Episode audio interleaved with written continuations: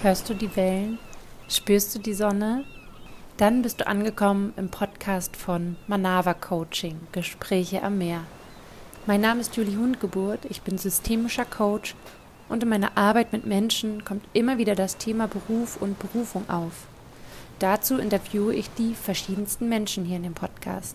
Setz dich gern zu uns ans Meer und ich hoffe, du kannst eine Idee oder einen Impuls für dich mitnehmen. Hallo, ihr wundervollen Menschen. Es ist wieder Freitag und es gibt eine neue Folge zum Thema Beruf und Berufung. Heute habe ich die liebe Desiree im Gespräch. Desiree ist Polizistin bzw. Personal Trainer und außerdem ist die Mama eines kleinen Mädchens. Liebe Desiree, herzlich willkommen zum Podcast Gespräche am Meer. Wie geht's dir? Hallo, guten Morgen, Juli. Mir geht's super und ja, danke, dass ich in deinem Podcast sein darf. Ja, voll toll, dass du mit mir ins Wasser springst.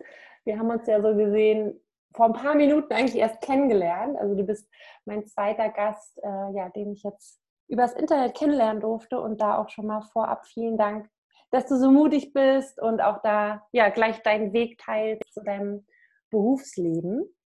Und bevor wir einspringen ins Thema, habe ich ja immer noch eine Frage an meine Gäste. Und zwar stell dir vor, wir sitzen hier zusammen am Meer. Welche drei Dinge hättest du gerne jetzt bei dir? Ein kühles Getränk, eine Saftschorle, am besten eine Maracuja-Schorle, mhm. ähm, ein gutes Buch und ein Sonnenschirm. Sehr gut, cool. Okay, dann geht's los. Wir springen einfach direkt ins Thema. Und ähm, genau, ich habe ja gerade schon gesagt, was du beruflich momentan machst.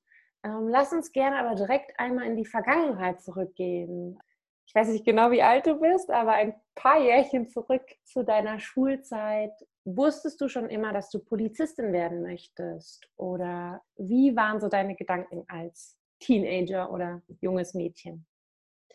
Mm, tatsächlich fand ich es immer spannend. Polizei, meine Eltern hatten auch warum auch immer, äh, einen großen Bekanntenkreis, wo sehr viele Polizisten dabei waren. Und dann hat man natürlich als Kind auch immer mal was aufgeschnappt, fand das irgendwie interessant. Und ich selbst habe aber ähm, gar kein Abitur gemacht im ersten Anlauf quasi, mhm. sondern ähm, habe meine schulische Laufbahn auf der Realschule beendet und dann kamen natürlich solche Berufe, wo man studieren muss, gar nicht in Frage. Mhm. Deswegen ja, war erstmal für mich war das quasi alles erstmal so unerreichbar. Und ähm, deswegen wurde ich dann auch erstmal Industriekauffrau. Ja, habe meine Ausbildung gemacht und fand es okay, aber es hat mich irgendwie nicht erfüllt. Ich hatte schon ja irgendwie immer das Gefühl, mein Job muss mich auch glücklich machen mhm. und fand es irgendwie ganz schlimm, wenn andere immer nur über ihre Arbeit gemeckert haben und unzufrieden waren. Und für mich war immer klar, das möchte ich auf gar keinen Fall. Ich möchte eine Arbeit haben, die mir Spaß macht. Ich möchte nicht so viel Zeit verbringen mit irgendeiner Sache, die mir keinen Spaß macht. Ja. Und ja, ich weiß nicht, wie es bei dir war, aber meine Eltern, ja, die sind ähm, ja jetzt nicht 100% glücklich in ihrem Job. Den Eindruck hatte ich zumindest immer. Ähm, es wurde immer viel zu Hause über die Arbeit geschimpft oder gemeckert und das hat einfach so viel Zeit, so viel Lebenszeit in Anspruch genommen und so viel Raum. Und mhm. für mich war immer klar, das will ich nicht. Ich möchte eine Arbeit haben, die mir Spaß macht, die mhm. mich erfüllt. Ja, und Industriekauffrau war es nicht. cool. Aber wie kam denn der, der Gedanke von, okay, jetzt bin ich bald mit der Schule fertig, Polizeistudium, Polizistin werden, kommt erstmal nicht in Frage. Ja, mache ich eine Ausbildung zur Industriekauffrau. Also wie, wie, wie kamst du auf die mhm. Idee? Das habe ich noch nicht verstanden. Ja, da war ich tatsächlich erst auch ein bisschen ideenlos. So ähm, meine Praktikumszeit, ich glaube, da ist man in der neunten Klasse. Da war ich zum Beispiel in einem Architekturbüro. Das fand ich ganz, ganz schrecklich und oh. langweilig. Oh. und ähm, ich weiß ich weiß auch nicht warum. In dem Architekturbüro wurde mir auch komplett von diesem Beruf abgeraten. Also da waren anscheinend auch alle mit ihrem Job nicht so sehr glücklich. Dann wurde mir dann erzählt, als Frau hat man überhaupt gar keine Chance in dem Beruf. Und ja, dann war das, eigentlich fand, es, fand ich das bis dahin immer ganz interessant. Aber ja, nach der Erfahrung war das für mich gestorben. Und dann ging es so weiter, dass ich mit meinen Eltern überlegt habe, was könnte ich denn machen? Mein Papa ist Bankkaufmann, meine Mutter ist Industriekauffrau und ja, irgendwie, ich wollte immer was Sportliches machen, aber zu der Zeit so Fitnesskauffrau, das gab es bei uns in der Umgebung nicht. Mhm. Also ich mhm. komme aus einem kleinen Dorf, 800 Einwohner und ähm, es war auch nicht so, dass man ins Fitnessstudio gegangen ist. Es mhm. gab zwar Fitnessstudios logischerweise zu der Zeit, das Ganze ist ja Anfang der 2000er gewesen. Und, aber das war einfach noch nicht so in meinem Leben integriert. Meine Eltern sind nicht ins Fitnessstudio gegangen und auch sonst in unserem Bekanntenkreis. Das gab es zwar, aber ja, es war einfach nicht so fester Bestandteil. Und ja, dann irgendwie, ich sag mal, kam man so ein bisschen auf die Idee, Industriekauffrau, das hat ja meine Mama gelernt und dann gab es bei uns im Nachbarort dieses etwas größere Unternehmen. Ich nenne jetzt einfach mal den Namen. Äh, die Mamas unter uns, die werden das kennen und zwar habe ich bei Sterntaler gelernt. Und da waren auch viele Frauen und das war auch eine mhm. ganz nette Zeit, aber so richtig erfüllt und glücklich gemacht hat es mich nie. Ja. Aber insgesamt war einfach dieses, den ganzen Tag, ich sage jetzt mal von 8 bis 16 Uhr im Büro mhm. zu sitzen, nicht das, was mich glücklich gemacht hat. Und dann war mir auch in der Ausbildung schon klar, dass ich das nicht ewig machen werde. Und ja, in meinem Kopf hat sich schon so der Plan entwickelt, dass ich auf jeden Fall äh, mein Abitur nachholen möchte.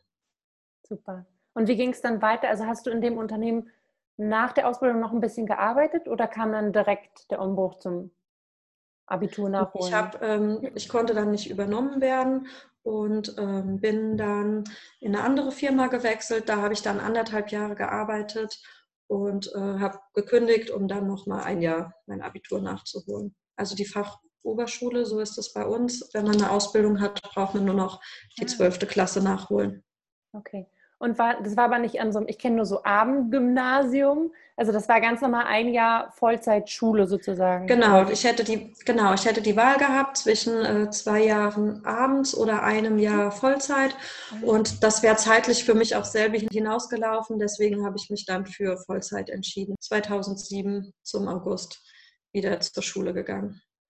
Und ähm, das finde ich jetzt gerade ganz spannend. Wie, wie war das für dich? Jetzt hattest du ja schon ein bisschen Geld auch verdient, gehe ich mal davon aus. Wie war das, ja. auf einmal wieder in die Schule zu gehen? Ähm, hast du in der Zeit zu Hause noch gewohnt und dadurch war das vielleicht nicht so ein, ein Unterschied? Ja, genau. Oder? Genau, ich habe äh, die ganze Zeit noch zu Hause gewohnt bei meinen Eltern und ähm, das war schon aber eine harte Umstellung, muss ich sagen. Also als fertig ausgelernte Industriekauffrau habe ich jetzt ehrlich gesagt auch nicht die Welt verdient. Ähm, das war dann auch gut, dass ich bei meinen Eltern gewohnt habe. So brauchte ich keine Miete zahlen und ja. ähm, konnte das Geld, was ich verdient habe, ich sag mal so zur Hälfte sparen und zur Hälfte für mich nutzen. Ich wusste ja aber auch immer, dass ich nochmal zur Schule gehen werde und deswegen habe ich mir von Anfang an auch ja. Geld zurückgelegt. Und trotz allem war es dann natürlich eine Umstellung, als ich wieder zur Schule gegangen bin, bin aber auch weiterhin ähm, nachmittags noch arbeiten gegangen habe noch abends in der Kneipe ab und zu gekellnert und das war dann quasi so mit dem Geld, was ich extra gespart hatte, das, wovon ich gelebt habe, wovon ich abends weggegangen bin, mir mal Klamotten ja. gekauft habe oder so. Alles klar. Wow. Du durftest dann sozusagen studieren. Wie ging es dann weiter? Kann man sich einfach so einschreiben für ein Polizeistudium? Gibt es da bestimmte Voraussetzungen? Äh, lass uns da gerne jetzt ein bisschen über das Thema noch sprechen. Ja, genau. Und das kam so, hm, also mir war ja immer klar, dass ich noch Abitur nachholen möchte, aber parallel war mir auch schon klar, dass ich zur Polizei wechseln möchte. Es gab so, ich sag mal, paar Komplikationen oder ein paar Sachen, die das Ganze ein bisschen erschwert haben. Zum einen, ich bin ziemlich klein, 1,61 Meter. Mhm. Und ähm, dann musste erstmal rausgefunden werden, oder das war vorher so eine Hürde in meinem Kopf, dass ich vielleicht zu klein für den Job bin. Mhm. Und dann haben sich zwei ehemalige, sehr gute Freundinnen von mir, die ähm, auf direktem Wege ihr Abitur gemacht haben, bei der Polizei beworben und haben da angefangen. Und für mich war dann irgendwie so klar, okay, wenn die das können, dann kann ich das auch, weil die auch beide von ja, genauso groß oder vielleicht sogar noch einen Tick kleiner sind als ich. Und ähm, ja, dann der nächste Grund, den es noch hätte, der es noch hätte verhindern können. Ich habe ähm, eine Skoliose. Ich habe auch als kleines Kind von äh, der ersten Klasse bis zur achten Klasse ein Korsett getragen, weil meine Wirbelsäule mhm. schief ist. Damit, und das Korsett habe ich getragen, damit es korrigiert. Und dann war auch die ganze Zeit nicht klar, ob mein Rücken genug ähm, gerade ist, also ob das sich genug äh, ja, stabilisiert hat. Und ja, ich habe dann einfach gedacht, gut, wer nicht wagt, der nicht gewinnt. Ne? Und wow. habe mich, hab mich beworben und ja, der ganze Bewerbungsprozess, der ist schon gelaufen zu der Zeit, als ich äh, mit, dem, mit der Schule angefangen habe. Und tatsächlich wusste ich dann auch schon im Januar oder im Februar, ähm, dass ich tatsächlich zur Polizei gehen kann und habe dann noch ein halbes Jahr lang Schule gemacht. Ja, das ist wie gesagt ein Studium, also da braucht man auf jeden Fall Abitur für, zumindest in Hessen, ähm, auch in vielen anderen Bundesländern in Deutschland. In Hamburg, Bayern, Baden-Württemberg kann man zum Beispiel auch noch im mittleren Dienst anfangen, also da reicht Realschulabschluss, aber in Hessen mhm. brauchte man auf jeden Fall Abitur.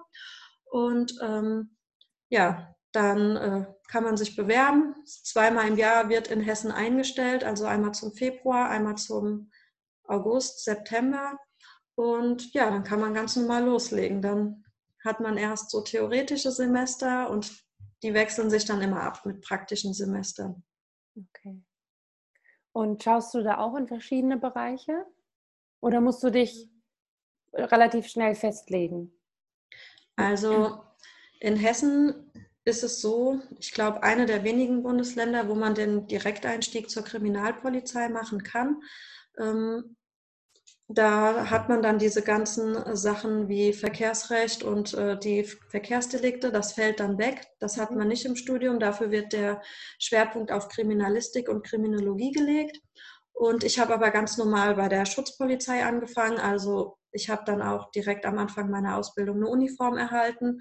Ja, in der ersten Praktikumsphase spielt man quasi erst noch so ein bisschen Polizei. Also das spielt dann alles äh, intern auf einem Polizeigelände ab und dann übt man quasi erstmal mit den Kollegen und ähm, hat Einsatztraining und äh, übt Verkehrskontrollen.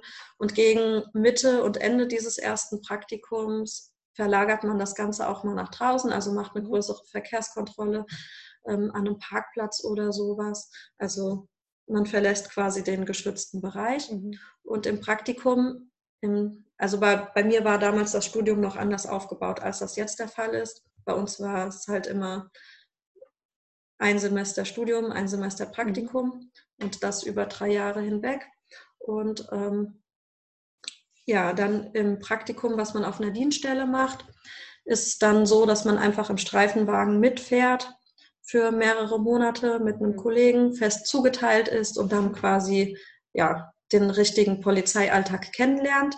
Mhm. Und trotz allem äh, habe ich dann aber auch noch, das ist auch fester Bestandteil, dass man auch noch so ein Ermittlungspraktikum macht in einer Ermittlungsgruppe oder auch bei der Kriminalpolizei, wo man dann quasi äh, im Tagdienst ist und ja, im, im Schichtdienst läuft das so ab, dass man ja immer als Erster irgendwo ankommt und es nennt sich dann quasi ähm, erster Angriff. Hört sich jetzt brutal an, hat aber mit Angriff gar nichts zu tun, ja. sondern hat äh, einfach damit zu tun, dass man als Erster die Sache in die Hand nimmt und dafür zuständig ist. Und ähm, dann schreibt man, wenn man äh, zurückkommt ins Büro, kurz seine Sachen runter, bei einem Unfall zum Beispiel, was dort passiert ist, ähm, wer beteiligt war. Und dann gibt man die ganze Sache aber ab an die Sachbearbeitung. Das sind dann quasi die ähm, Ermittlungsdienste oder die Kriminal Kriminalkommissariate. ähm, und mhm. die ermitteln dann quasi ja, alles aus, was noch zu ermitteln ist. Und ähm, genau, das habe ich auch gemacht im Praktikum. Das war tatsächlich sogar der Teil, der mir mehr Spaß gemacht hat. Also nicht im Schichtdienst ähm, mhm. mit Uniform, und, sondern das Ermitteln. Das fand ich, warum auch immer, irgendwie spannender. Ja. Ähm, aber dadurch, dass ich bei der Schutzpolizei war, war dann erstmal war dann erstmal klar, da komme ich so schnell nicht hin. War für mich auch okay, okay, weil ich finde es immer gut, wenn man alles kennenlernt und alles weiß und ja, für meinen späteren beruflichen ähm, Weg fand ich es dann auch wichtig, dass ich quasi erstmal die Basis kennenlerne im Schichtdienst und ähm, weiß, was Sache ist und mehrere Jahre das gemacht habe, bevor ich dann ja irgendwo anders hingehe. Deswegen war mein Wunsch tatsächlich auch von Anfang an erstmal im Schichtdienst zu sein. Alles klar. Und da warst du, warst du da denn glücklicher als in dem vorigen Job? Kannst du das so sagen? Oder? Ja, es war okay. Aber tatsächlich hatte ich mir unter Polizei immer irgendwie was anderes vorgestellt.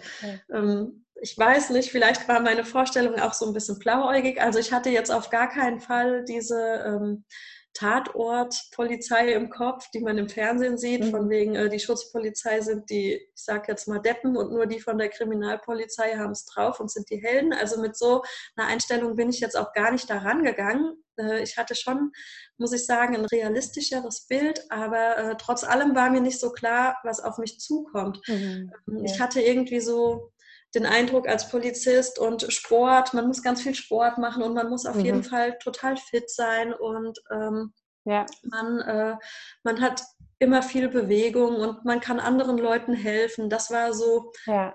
das, was ich irgendwie wollte.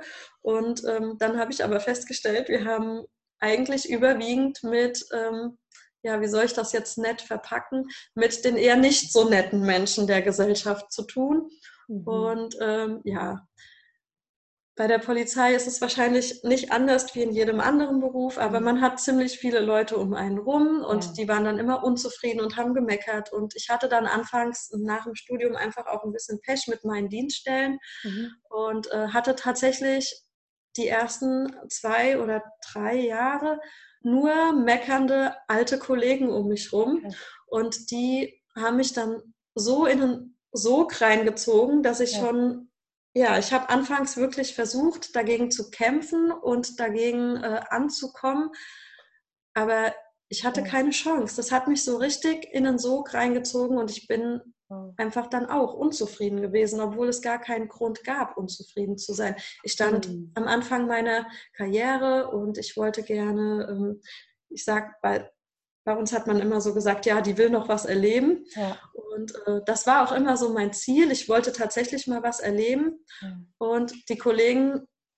da habe ich insbesondere einen älteren Kollegen im Kopf, der hat mir dann immer von seinen Schandtaten erzählt zu jungen Jahren und was er alles Tolles gemacht hat. Und oh. seine Lieblingsgeschichte war, dass er dem, äh, dass er eine Verkehrskontrolle hatte mit dem Polizeipräsidenten von Mainz und dass der Alkohol getrunken hatte und dass er ihm deswegen mit aufs Revier genommen hat und Blut abgenommen hat. Und das war so seine allerliebste Geschichte, die er mir erzählt hat.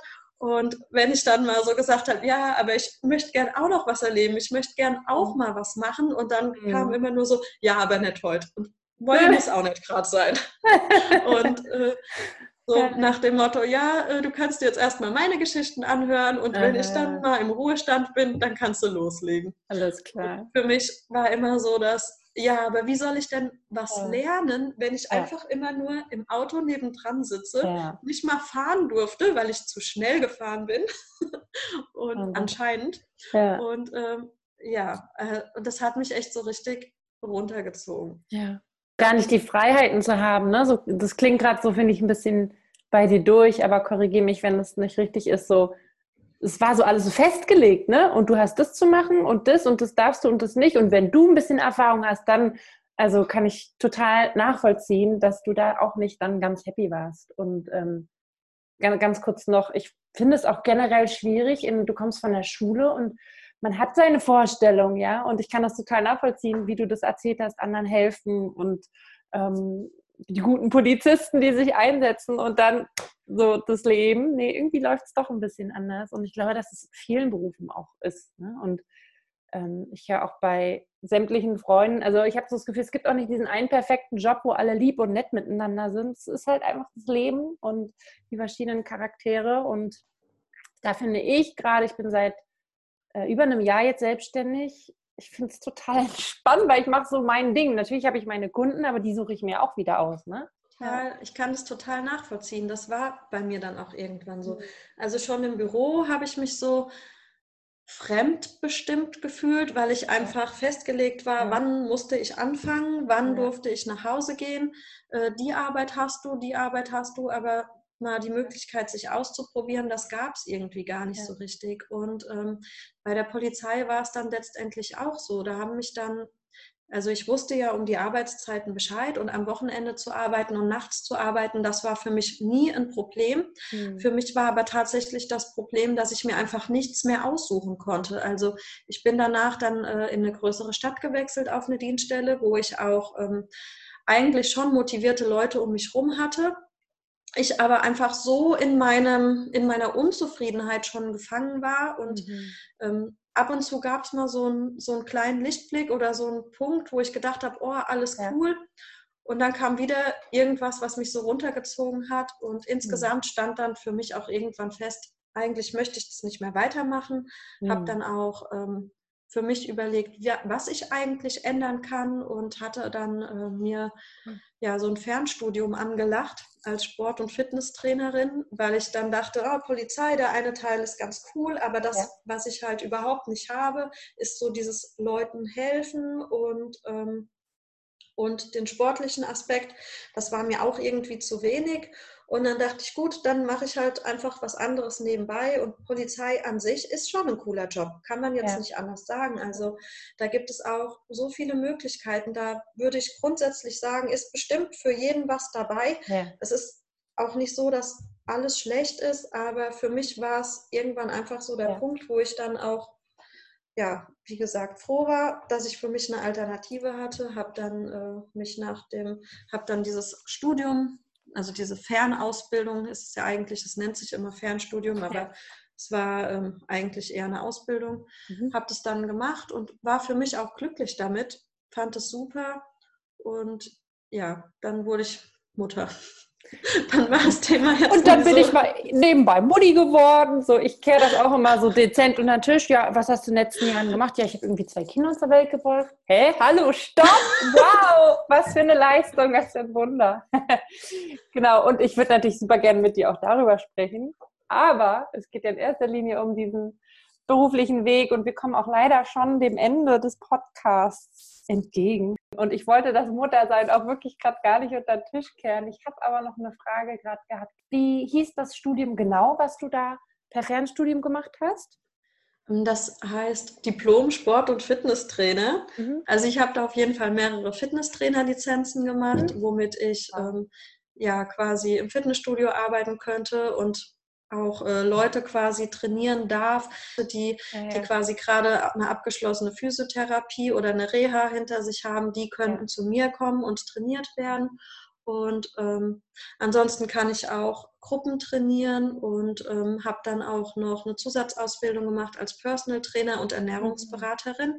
weil das ja alles so ein bisschen zusammenhängt. Also ich sag mal, viele Leute, die jetzt nicht so sportbegeistert sind, meinen ja, sie machen Sport und können dann abnehmen, aber Ernährung hängt natürlich äh, ja ganz stark damit mhm. zusammen und also für mich kann man das auch nicht getrennt betrachten. Man kann zwar abnehmen nur mit Sport und man kann auch abnehmen nur mit Ernährung, ja.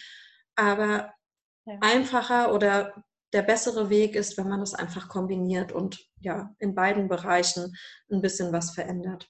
Auf jeden Fall. Und, ähm, ja, ich habe dann, äh, wie gesagt, im Juli 2019 eine Tochter zur Welt gebracht und hatte dann eigentlich vorgehabt, dass ich zusammen mit meiner Tochter so äh, Kurse anbiete, mhm. ähm, Sport für Mamas mit Kindern, die dann auch ihr Kind mitbringen. Dachte, ich bringe dann auch mein eigenes Kind mit und habe mir das alles ganz, ganz toll vorgestellt. Und ähm, mhm. ja, natürlich äh, 2019, Mitte des Jahres, kam meine Tochter zur Welt. Ich wollte natürlich nicht äh, direkt noch im Wochenbett damit anfangen, mhm. sondern hatte mir gedacht, ich baue mir das mal langsam auf und habe noch eine Zusatzausbildung gemacht als äh, Postnataltrainerin. Wollte dann anfangen im Mai 2020 und das ist ja dann durch Corona komplett gecrashed worden. Also ich habe letztes Jahr natürlich dann keine Kurse angeboten und habe mich dann aber so selbstständig gemacht äh, als Trainerin und konnte dann, ich sag mal, so ein bisschen Erfahrung sammeln und habe äh, hab auch vorher in dem Bereich schon Erfahrung gehabt, habe viel äh, mit Freunden und mit der Familie Sport gemacht, angeleitet, mhm. Pläne geschrieben und jetzt ähm, mache ich das einfach auch für, für fremde Leute und lasse mich Mega. dafür bezahlen. Richtig und toll. Das, äh, muss ich sagen, war tatsächlich für mich auch vom Kopf her der größte ähm, mhm Unsicherheitsfaktor, weil für mich sind das so Sachen, die machen mir einfach wirklich Spaß. Da drin gehe ich auf. Für mich ist das mega selbstverständlich. Und dass ich dafür dann Geld nehme, Ja. Das äh, ist mir anfangs, muss ich sagen, schon schwer gefallen, wo ich dann immer dachte, oh, ist das jetzt nicht so teuer? Und ähm, ja. ja. Also auf der einen Seite glaube ich schon, dass man da reinwachsen darf. Das sehe ich auch bei meinem Mann, der ist Grafikdesigner eigentlich angestellt, hat aber auch seit vielen Jahren immer mal wieder im Freundesbekanntenkreis Menschen, die irgendwie ein Logo brauchen. Und ich weiß noch, vor irgendwie drei, vier Jahren, da hat der für 50 Euro ein Logo gemacht, wo ich schon vor, vor, vor Jahren gesagt habe, Schatz, das, das muss 500 Euro, weißt du?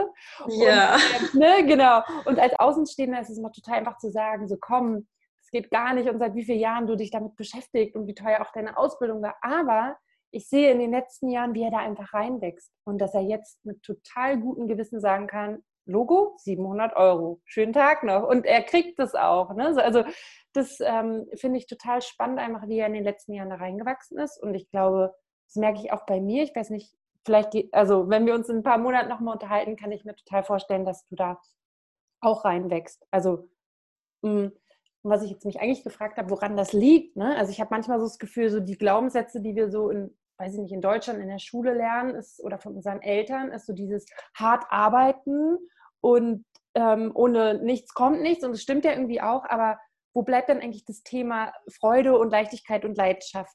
Also das habe ich nicht wirklich in der Schule gelernt.